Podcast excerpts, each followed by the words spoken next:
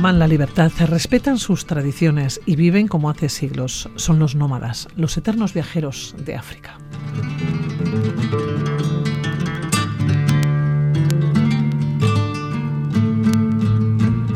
Con las estrellas como único techo viajan sin destino fijo, pero con la sensación de ser dueños de sus propias vidas. Pueblos nómadas que hoy nos hacen viajar hasta el Sáhara, de la mano de una novela. Quédense con este título, Amor en la orilla del Mar Blanco.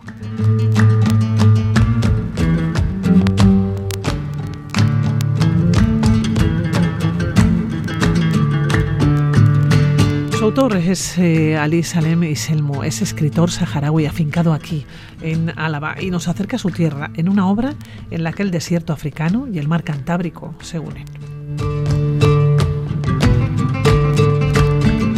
Ali Egunon, muy buenas, ¿cómo estás? Egunon, eh, estoy bien, gracias Pilar. Oye, porque esta obra que, que, nos lleva a tu tierra, pero de alguna manera eh, se da la mano con el Cantábrico.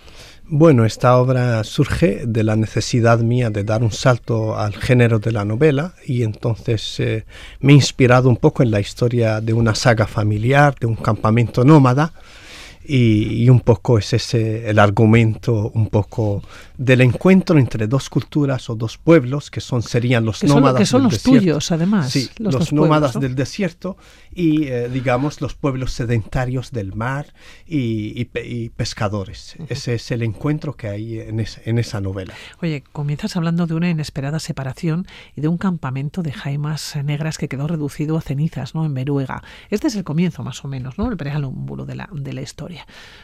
¿Dónde está Beruega? Beruaga está en la zona limítrofe entre el Sáhara Occidental y Mauritania. Entonces ese campamento nómada es de la parte sur del Sáhara Occidental, hipotéticamente, porque aquí todo es ficción, la verdad eh, es lo que menos interesa en esta historia, y entonces está inspirado un poco en esos paisajes sobrios, desnudos, llenos de acacias, salpicados de pequeñas hierbas, en las que la vista se pierde hasta perderse en el océano y en, ese, y en esa vía del Mar Blanco donde están los pescadores del otro mundo, del otro lado, eh, ese pueblo sedentario, ese, pequeño pueblo que existe probablemente en, alguna zona de la costa del Sáhara Occidental. ¿Qué queda de Beruaga? De Beruaga pues quedan los árboles, quedan las dunas, quedan los pozos, a pesar de que hoy tristemente ahí hay un muro que realmente divide ese río y divide esa tierra y divide esa frontera. Eh, queda, queda gente, quedan pueblos nómadas, queda alguien, queda vida. Aparte de, algo de vida vegetal, ¿no? Sí, yo en mi último viaje, eh, viajé en septiembre hacia, hacia esa zona y sí quedan nómadas. Y yo dormí a la intemperie, viendo las estrellas, estuve ordeñando unas dromedarias, comí el pan cocido en arena, eh, tomé unos dátiles, tomé la leche hecha, digamos, dentro de un odre que es el odre de la leche. Tomé también la leche dentro de eh, el agua en un odre y entonces un poco recorrí esa vida. Pero hay que reconocer que yo también de pequeño fui pastor de dromedarios y cabras. ¿Tú y conocí a uno de estos pueblos nómadas? Sí, mis antepasados, digamos, que vivían en el interior del desierto y eran nómadas y, tenían eh, rebaños de cabras, de dromedarios, tenían jaimas negras y tenían una vida, digamos, bastante, bastante respetuosa con el medio ambiente porque ellos eh, realmente no se asentaban en un lugar, más bien tomaban del lugar lo que necesitaban y cuando la hierba se secaba, cuando el clima cambiaba, del verano, digamos, al invierno, pues se trasladaban a otro lugar y eso permitía que ese lugar donde han estado regenerarse y, y cuando volviesen, pues volviesen a un sitio ya limpio por el viento de arena, por la lluvia, todo eso. Oye, eh, Ali, los pueblos nómadas del, desierto siguen existiendo, eh, pero cada vez se están convirtiendo en pueblos minoritarios. Cada vez hay menos. Sí, cada vez hay menos eh, pastores, cada vez hay menos nómadas y lo extraño de todo eso es la forma en que la globalización ha sido violenta con ese modo de vida, porque hoy por hoy lo que no se puede explicar es ver a un pastor, digamos, con un teléfono móvil conectado a un satélite o tal o tal, cosas que ya no tienen sentido porque ese pastor hace miles de años atrás, pues se orientaba con las estrellas, se orientaba con la posición de las dunas, se orientaba con el tipo de hierba, con el tipo de piedras, hacía una lectura de, lo que había en el terreno y a partir de ahí sabía si esta arena era de Beruaga o de Zamur o de Tires o, o de Teganet, qué tipo de hierba crece más al norte o más al sur, al sur o más al este o al oeste. ¿De qué viven los pueblos nómadas? Hoy en día? Eh, pues básicamente... Con, todos los cambios que me decías ya con un teléfono móvil, ¿no? Que, Básicamente los pueblos nómadas eh, tienen una vida bastante austera y entonces viven de lo que les da el medio, que básicamente les da eh, tres o cuatro cosas fundamentales. Es la cebada, el cereal que se, que se, digamos, se siembra con las estaciones de lluvia y demás. Luego la leche de dromedario y la leche de cabra es fundamental. La carne también es fundamental en la dieta del nómada. El pan, la mayoría de la dieta se hace a base, a base de cebada, se hace desde el pan de cebada, laish, que es un plato típico, una especie de sémola, con, eh, con leche de cabra y a veces leche de dromedaria, los dátiles también, en algún oasis donde hay dátiles y palmeras y hay pequeños huertos también se sirven de eso y, y luego tienen un modo errante, un modo en el que ellos... Ese modo errante, ¿por dónde se mueven? Siempre se mueven, no sé si en el mismo eh, círculo, por los mismos sitios o ya saben dónde van. Sí, digamos que los nómadas tienen una cualidad para mí fundamental. Ellos desafían las fronteras, ellos desafían las aduanas, ellos desafían todo eso. Y un ejemplo muy claro de los nómadas, podemos hablar de los saharauis a los que yo pertenezco, a los tuareg. Los tuareg están en el Sáhara Central y hoy por hoy se han quedado divididos entre, entre varios países, entre Argelia, entre Níger, entre Chad y Mali. Y eso son un mismo pueblo que se movía en ese territorio. Los saharauis también se han quedado reducidos eh, en el Sáhara Occidental, controlado, ocupado por Marruecos, en la otra parte liberada del territorio saharaui y en la zona de Argelia de los campamentos y en el norte de Mauritania, donde vive mi madre. Y entonces ese es un poco la situación. Pero ya insisto, mi novela lo que habla es de una historia de amor, de un encuentro entre dos culturas, de un encuentro entre dos modos de vida, de un encuentro en cuando los nómadas observan el mar, los pescadores observan las casas sedentarias, se asustan y a partir de allí pues dialogan con ese modo de vida, dialogan con esa forma de... Sí, porque es como la lucha, no sé si es la palabra, ¿eh? pero la lucha entre el mundo sedentario, ¿no? De marineros y pescadores, que de alguna manera se da la mano, se compenetran. Con los pastores eh, nómadas se mezcla la lengua y se mezcla la tradición también. Exactamente, porque esa familia finalmente llega a esa vía del Mar Blanco y en esa vía del Mar Blanco por primera vez observa una casa, por primera vez observa una calle, por primera vez observa una cafetería y a partir de ahí... Son dos familias fundamentalmente, ¿no? Eso es es, la familia Omar Uld Musa y la familia de Javier Errasti. Son dos familias. Los Errasti son pescadores, eh, digamos, y marineros, y han viajado por todo, eh, han hecho otro tipo de nómada, que son los nómadas del mar, del océano eh, Atlántico, del mar Cantábrico, y entonces los otros son los nómadas del desierto. Y a partir de ahí, pues, se encuentra el abuelo Javier Errasti con Mahfoud ul Omar ul Musa, y a partir de ahí surge una historia bonita en la que los marineros no saben sentarse en una jaima, no saben comer con la mano, no conocen los dátiles, no conocen la leche de poco conocemos de las culturas, ¿eh?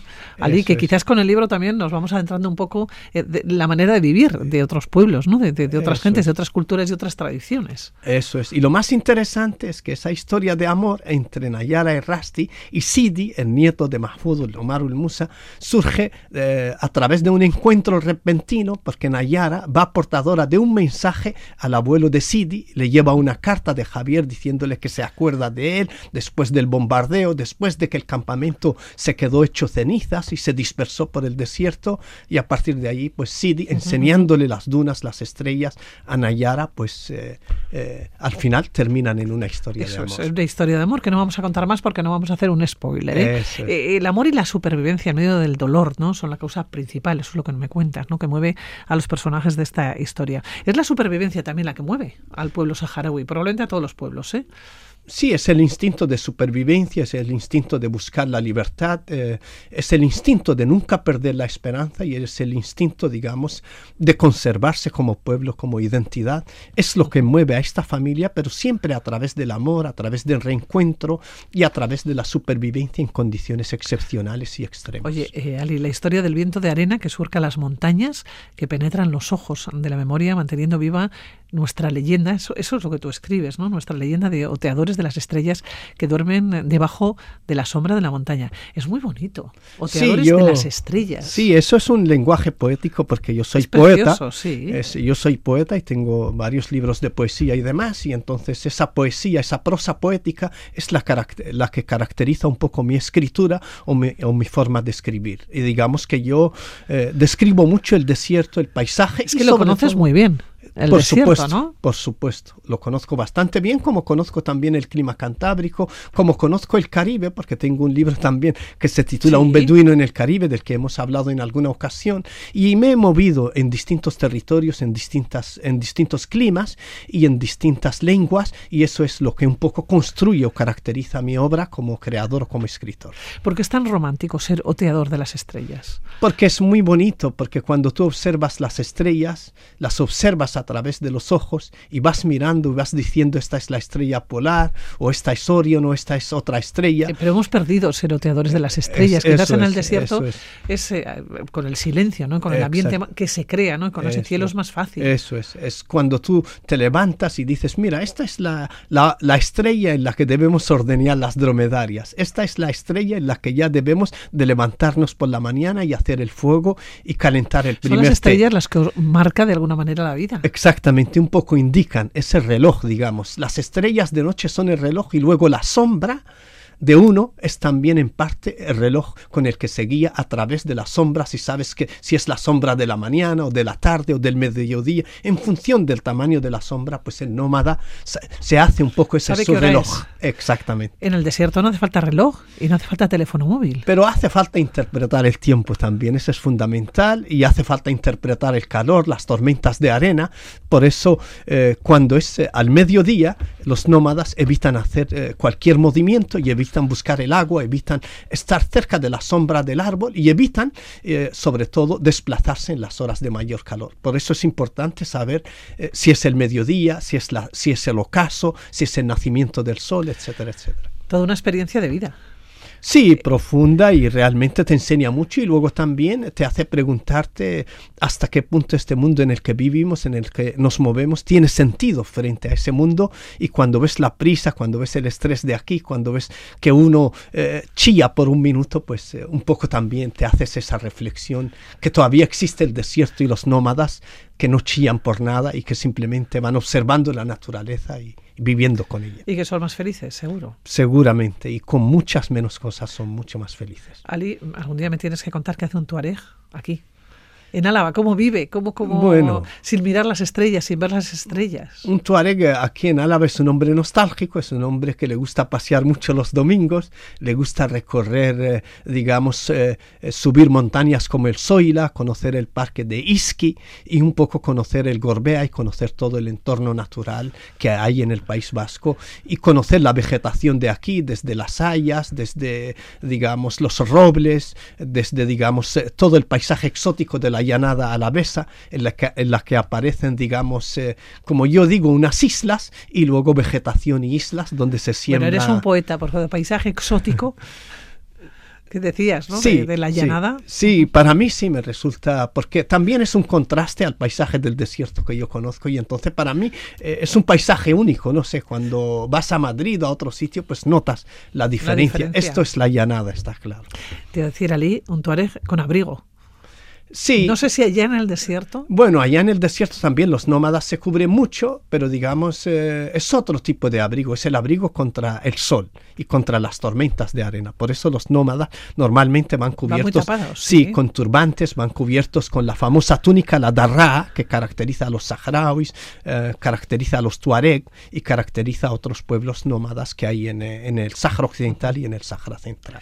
Bueno, son muchas costumbres, son muchas tradiciones que nos encanta además hablar de ellas eh, porque todo esto es cultura, ¿no? Y tenemos que, además abrirnos a esta cultura. Lo podemos encontrar en este libro, Amor en la, Villa, del, Mar, Blanco. Decíamos una historia de amor, una historia de supervivencia, una historia de costumbres y de tradiciones.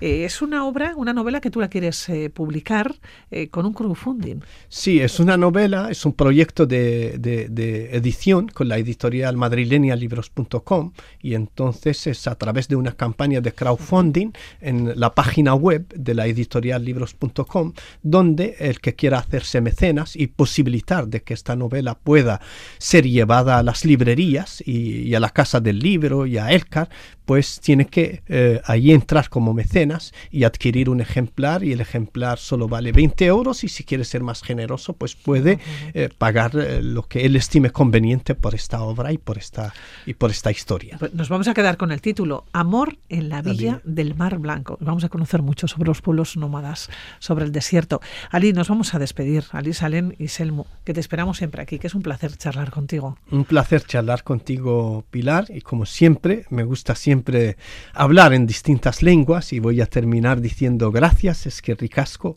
shukran. Egunon. Gracias, buenos días.